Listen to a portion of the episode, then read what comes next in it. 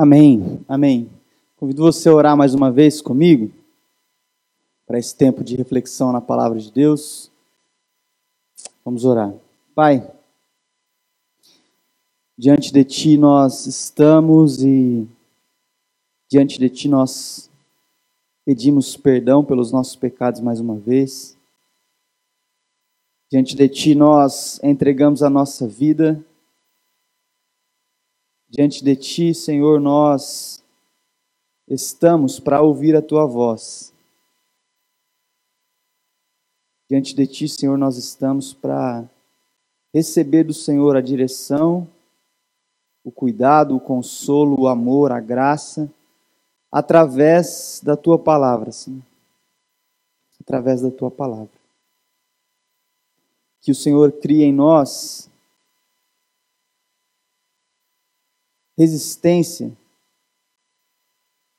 O Senhor cria em nós capacidade para ouvirmos as palavras que muitas vezes podem ser duras, exortativas, mas que buscam e procuram o nosso bem, nosso crescimento, a nossa saúde. Em nome de Jesus. Amém. Amém. Irmãos, eu quero é, iniciar hoje uma série de algumas reflexões que nós faremos quando eu for o responsável, quando eu for incumbido de trazer a administração da palavra, nós iremos refletir sobre é, o que eu diria, ou daria o nome, o título dessa série, A Outra Face de Jesus. A Outra Face de Jesus. Então, nós vamos analisar algumas falas, alguns ensinos de Jesus que muitas vezes parecem ríspidos, parecem falas grotescas e grossas de Jesus, parecem falta de respeito, inclusive, com aqueles que estão o ouvindo.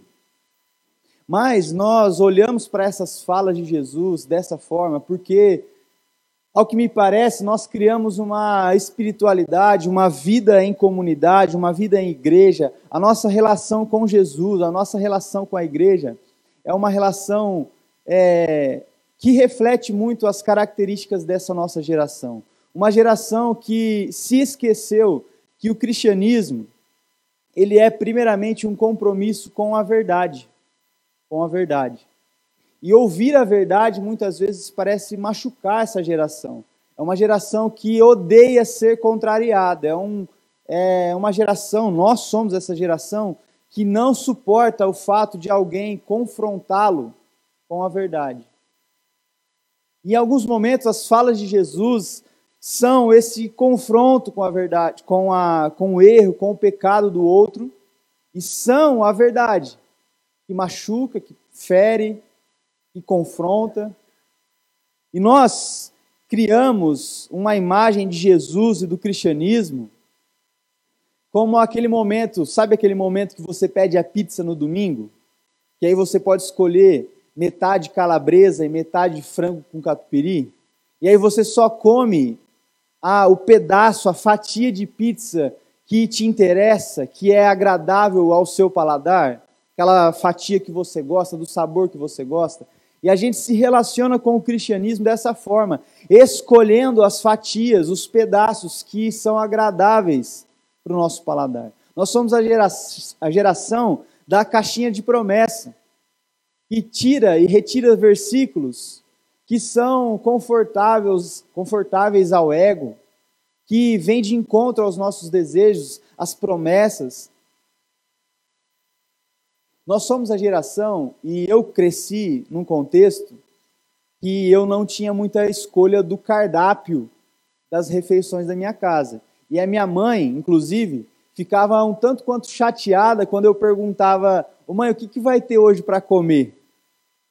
A minha mãe respondia de forma dura: vai ter comida. Você vai ter que comer o que está na mesa. Talvez alguns irmãos já vivenciaram essa experiência. E o cristianismo, a gente se relaciona com ele mais ou menos dessa forma também. Jesus, o que vai ter hoje para a refeição? E Jesus não está interessado em agradar o nosso paladar. Jesus está dizendo: vai ter comida. Isso vai alimentar você, vai amadurecer você. Não interessa se isso faz bem para o seu paladar, se isso te deixa bem, satisfeito ou não. Eu estou interessado em te dar comida, alimento sólido, nutritivo para o seu crescimento. Mas nós ainda insistimos em nos relacionar com Jesus e com o cristianismo como se Jesus fosse uma espécie de Hello Kitty espiritual, assim, paz e amor, só coisa boa, cara legal que sempre fala coisas boas. E é isso que eu quero trazer a partir dessa reflexão de hoje e nas próximas que eu tiver a oportunidade de trazer para os irmãos, que existe uma outra face de Jesus. Jesus nem sempre é esse cara legal, Jesus nem sempre é esse cara paz e amor, Jesus nem sempre é esse cara manso o tempo todo, Jesus nem sempre é esse cara que fala coisas agradáveis aos nossos ouvidos. Em alguns momentos da Bíblia, em grande parte dos momentos dos evangelhos, Jesus está direcionando palavras duríssimas aos fariseus, aos seus seguidores, aos discípulos, gente que caminhava com ele, que era amigo dele, seguidor dele. Ele direcionava para palavras duras. E nós também e talvez aqueles que são pais aqui sabem disso, e os que são filhos e, e se lembram da relação com os seus pais também sabem disso, de que muitas vezes a superproteção, o super cuidado, é, essa, esse, esse cuidado exagerado com os filhos, ele é prejudicial. Ele é prejudicial. Os nossos filhos, as pessoas precisam muitas vezes assumir as suas responsabilidades e não ter ali do seu lado o seu pai, a sua mãe, fazendo por ele aquilo que ele deveria fazer. E é isso que Jesus faz em alguns momentos com os seus discípulos. Fala, agora é responsabilidade de vocês. A verdade é essa, vocês precisam agora assimilá-la. Vocês precisam dar conta de entender essa verdade. Nós, então, somos essa geração e muitas vezes nos relacionamos com Deus, nos relacionamos com Jesus, achando que Jesus faz tudo por nós. E a gente não tem responsabilidade nenhuma. E as palavras de Jesus não geram em nós nenhum tipo de responsabilidade, nenhum tipo de compromisso com a verdade, nenhum tipo de tirar a gente da zona de conforto e fazer com que a gente cumpra os nossos deveres enquanto cristão, enquanto homem e mulher de Deus. Então eu quero hoje iniciar ainda com um texto um pouco leve, Desses, eu acho que serão apenas três textos que nós vamos estudar ao longo aí desse ano, nesse sentido. Mas esse de hoje ainda é um pouco leve, existem outras palavras mais duras ainda de Jesus. A de hoje se encontra em Lucas capítulo 14. Você pode abrir comigo, por gentileza, Lucas capítulo 14, a partir do versículo de número 15.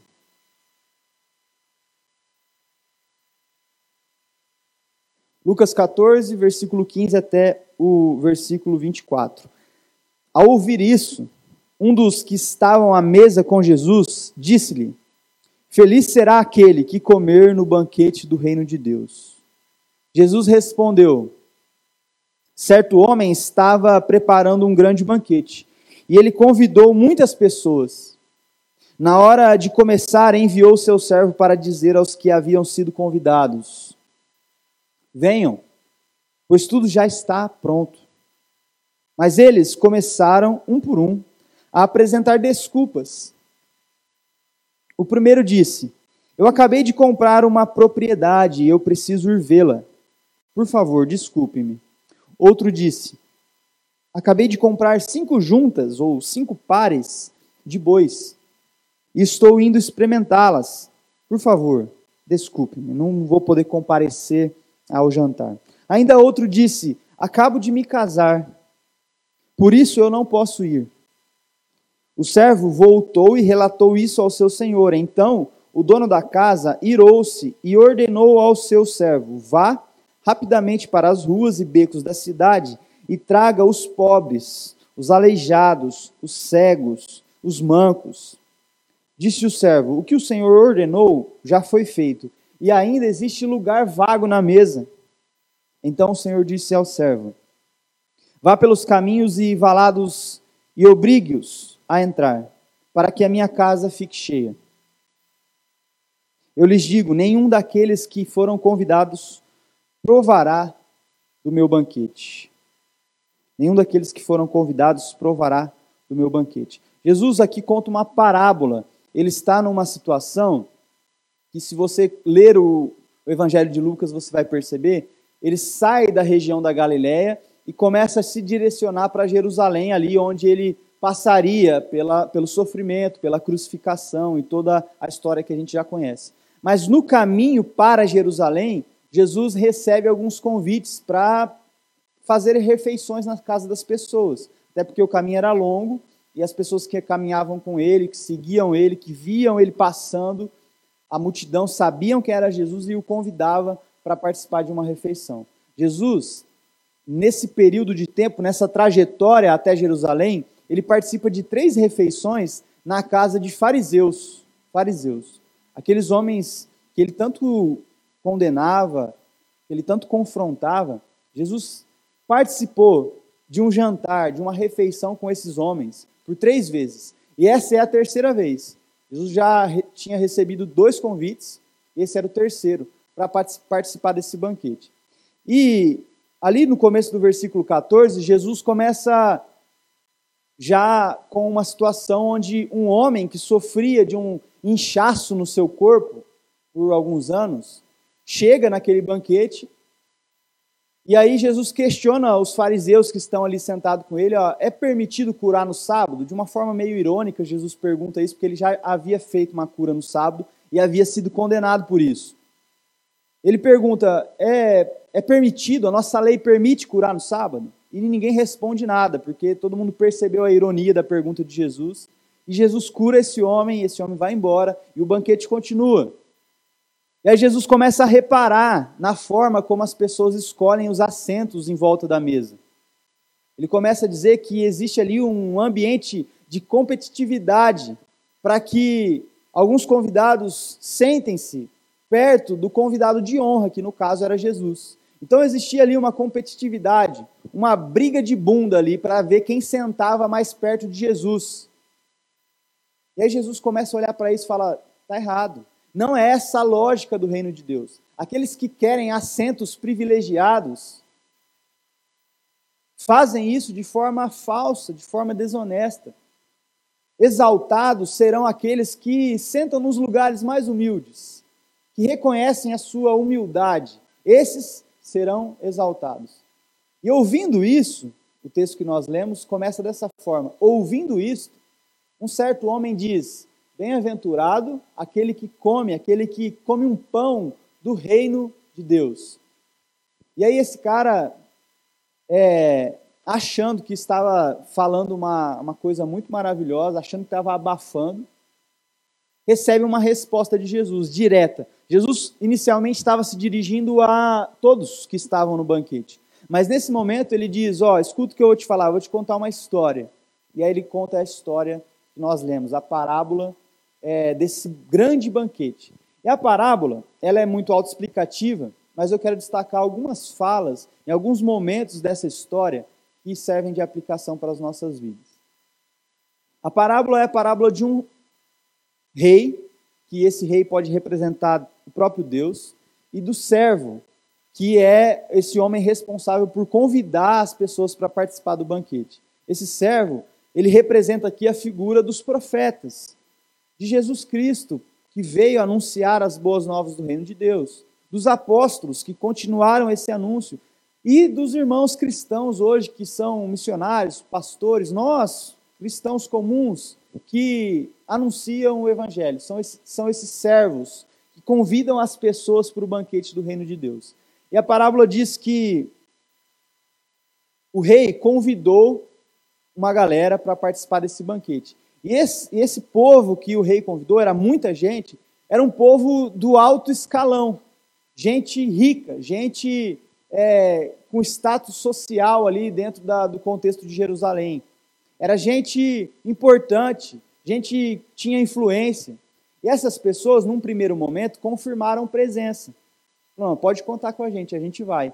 Isso acontecia, era muito comum em grandes banquetes que as pessoas serviam ali no tempo de Jesus, porque não existia um calendário e não existia relógio.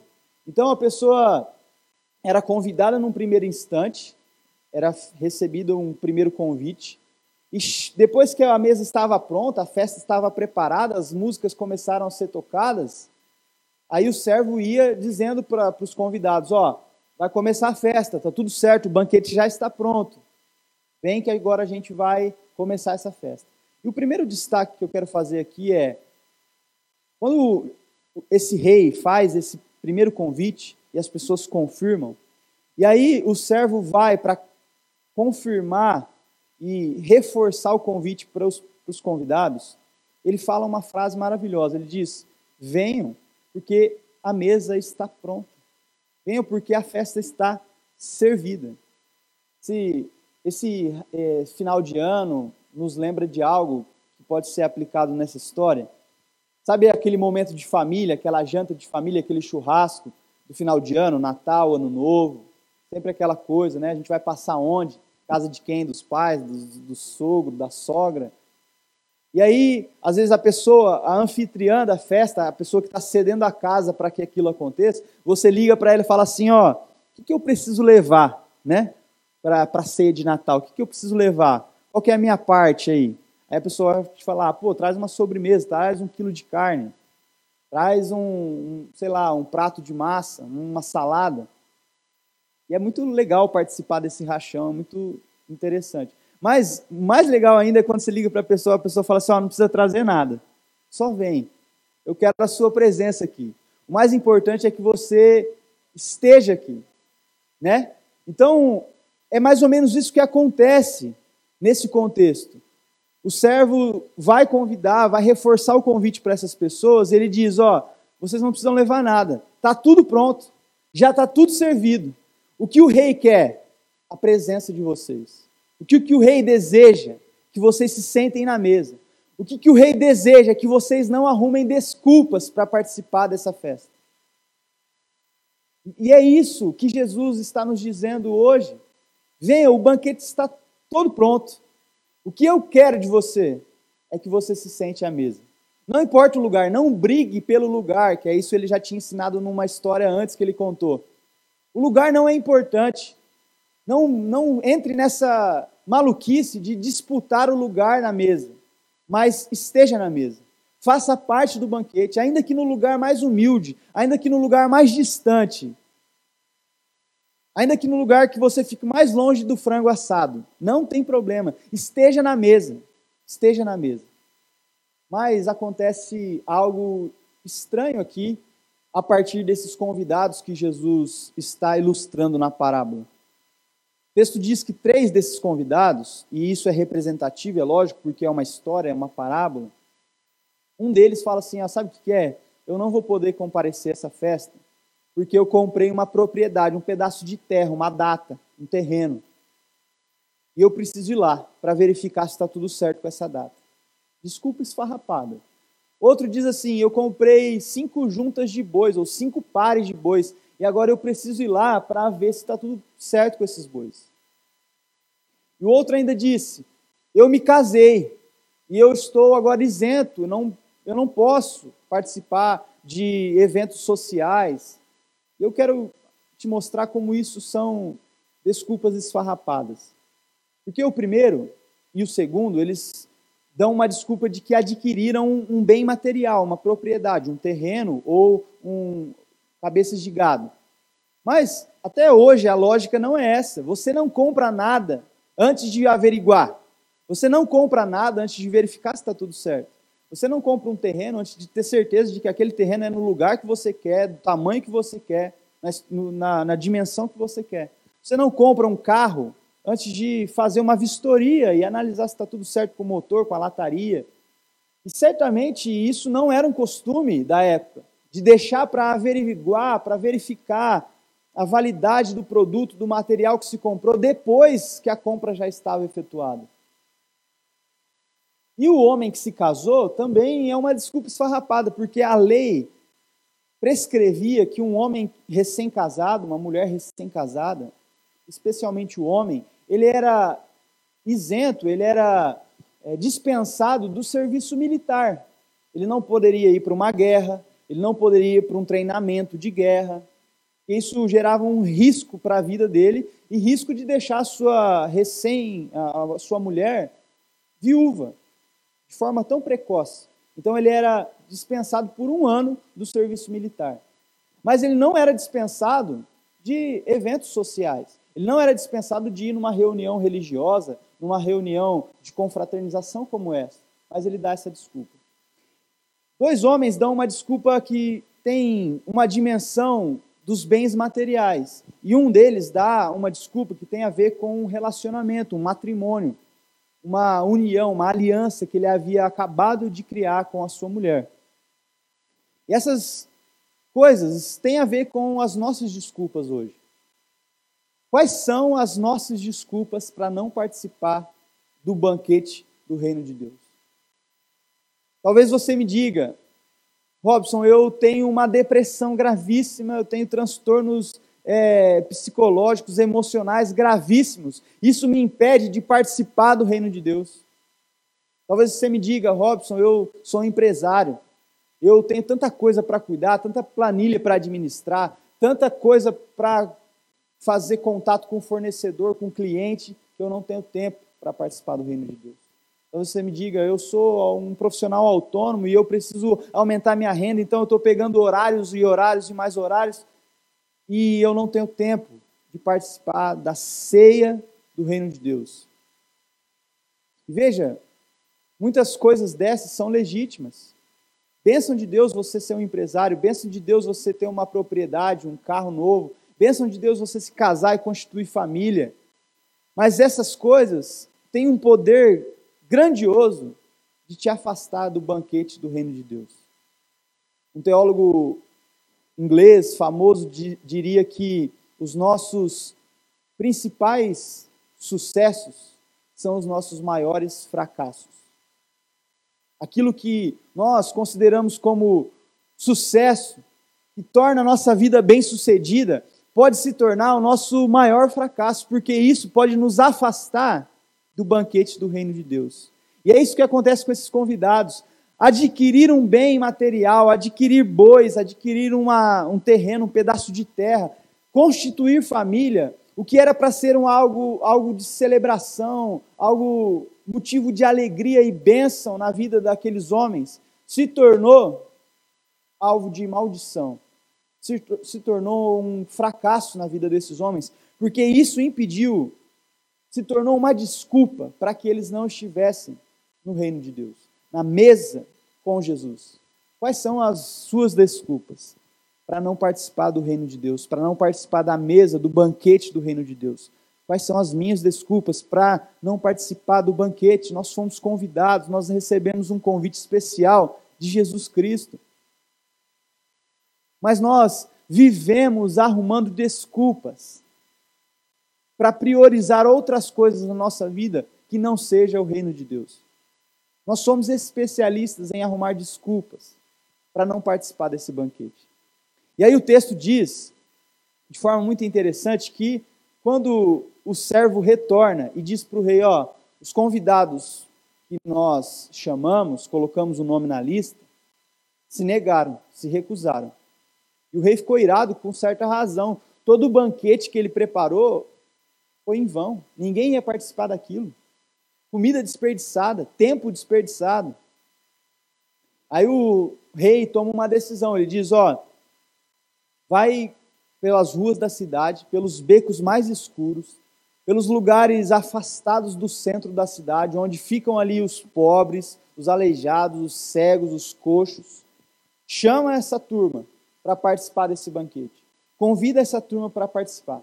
E aí o servo, ele diz: Rei, hey, o que você pediu para fazer já foi feito. Eu chamei, eu convidei, mas ainda existe lugar na mesa. Ainda existe lugares, cadeiras vazias. Isso denota algumas coisas. Primeiro, que até mesmo as pessoas que reconheciam a sua pobreza, a sua necessidade, até mesmo as pessoas paupérrimas, pobres demais, a ponto de não ter um lugar para participar numa ceia de Natal, arrumaram desculpas para não ir participar desse banquete. O texto diz que, ainda que o servo trouxesse muitas pessoas que estavam nas ruas, pobres, aleijados, cegos, ficaram cadeiras vazias, sobraram cadeiras. Isso indica também que o número de convidados que o rei tinha convidado nesse primeiro instante era grandioso, era muita gente para participar desse banquete, a ponto de os pobres da rua não conseguirem preencher todos os lugares.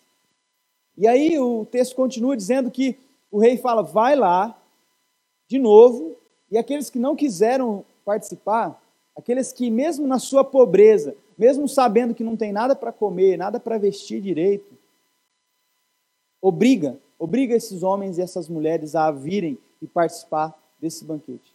Aqui eu quero também destacar outra coisa. Primeiro, os, as pessoas, os convidados primários dessa, desse banquete, podem ter depois pensado: o lugar que era nosso, o lugar que a gente achava que era nosso, independente da nossa disponibilidade ou não de participar do banquete, foi substituído por gente pobre, gente que a gente considera imundo, impuro, indigno de participar do banquete. Isso, irmãos, me faz refletir sobre algo muito importante nos nossos dias como igreja. Muita gente que se gaba, que se engrandece por ser um grande conhecedor da Bíblia, por ser alguém que está na igreja há muitos e muitos anos, por ser alguém que já participou de cargos importantes dentro da igreja, por ser alguém que compreende a teologia de ponta a ponta e que por isso se sente com o direito e um lugar garantido na mesa do reino de Deus, o texto está nos ensinando que não é bem assim. Esse lugar pode ser substituído por conta das nossas desculpas por alguém pobre, alguém que talvez foi obrigado a trazer, a ser trazido para esse banquete.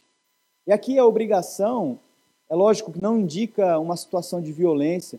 Inclusive esse texto, ele já foi usado na história da igreja de forma equivocada. Santo Agostinho, por exemplo, defendia que esse texto dava a liberdade, dava o consentimento de que aqueles que foram desviados, que, se desviaram da igreja, desviaram do cristianismo, poderiam ser trazidos de volta à força. Interpretação equivocada. Isso gerou, por exemplo, um grande fato histórico que foi a Inquisição. A Inquisição, por exemplo, seguia com esse pressuposto de que precisava ser obrigado a participação daqueles homens na igreja. Mas não é isso. A graça de Deus, a graça de Deus, o amor de Deus, constrangedor, o amor de Deus, a insistência de Deus em buscar de novo e sair de novo pelas ruas da cidade, buscando os pobres, os aleijados, os coxos, demonstra que nós, mesmo às vezes não querendo participar desse banquete, mesmo às vezes não tendo a disponibilidade que Jesus espera que tenhamos para participar desse banquete, o amor e a graça de Deus constrangedora nos coloca nessa mesa, nos coloca nesse banquete, nos coloca nesse momento de celebração e festa. E as palavras duras de Jesus que eu quero destacar nesse momento é, a partir desse texto, nós, eu, você, nós temos arrumado desculpas para participar do banquete de Deus. Nós que achamos muitas vezes que a nossa salvação está garantida, que nada mais tira, e o presbiteriano gosta muito de se gabar disso, somos eleitos, somos predestinados, somos escolhidos. Cuidado, cuidado porque às vezes nós temos arrumado desculpas para participar do banquete. E Deus, na sua infinita graça, está substituindo os nossos assentos e chamando aqueles que reconhecem que são pobres, que não são ninguém, que precisam, que carecem, que de forma indigna está participando do banquete. De forma indigna se senta à mesa, às vezes do lado de Jesus. Cuidado para que a gente não crie desculpas, desculpas para participar do reino de Deus. Essa palavra soou dura demais para os fariseus, porque eles eram essas pessoas que achavam que o povo judeu já tinha lugar garantido no reino de Deus. Basta você ser descendente de um israelita, basta você ser descendente da, da, das tribos de Israel, das doze tribos de Israel, que você já tem um lugar garantido no reino de Deus. Irmãos, não basta a gente ter nascido dentro da igreja, porque os nossos pais são cristãos, porque os nossos avós nos passaram essa tradição. Não basta a gente ter a experiência de se inscrever no hall de membros de uma igreja e frequentar os domingos. Não basta. A experiência que Jesus está dizendo para os fariseus é: vocês precisam reconhecer a pobreza de vocês e não arrumar mais desculpas e não colocar na frente do reino de Deus outras prioridades. A partir do momento que vocês reconhecerem que os pobres herdarão o reino de Deus, vocês precisam se tornar pobres para poder participar do reino, para poder participar do banquete. Então, em nome de Jesus, os irmãos que estão em casa, os irmãos que estão aqui, que possamos entender que nada pode se tornar uma desculpa. A sua família, a sua doença emocional, a sua doença física, a sua, a sua faculdade, o seu sonho de entrar numa faculdade, os seus estudos, o seu trabalho, os seus filhos. Nada pode se tornar uma desculpa, por mais legítimo que pareça, para que você não participe do banquete. Não priorize outras coisas. Não torne os seus sucessos os seus maiores fracassos. Porque é, o reino de Deus é daqueles que se reconhecem pobres, que se reconhecem indignos, e recebem esse convite constrangedor de Deus. E às vezes alguns não quiseram participar porque imaginaram, é um banquete real, as minhas roupas estão rasgadas, eu tenho mau cheiro, eu estou na rua há anos. Como eu vou num lugar desse? Eu não tenho roupa para entrar naquele lugar. E aí o servo volta lá e insiste e diz: Cara, não tem problema, o rei está chamando, o rei está chamando você para participar da mesa, em nome de Jesus. Amém?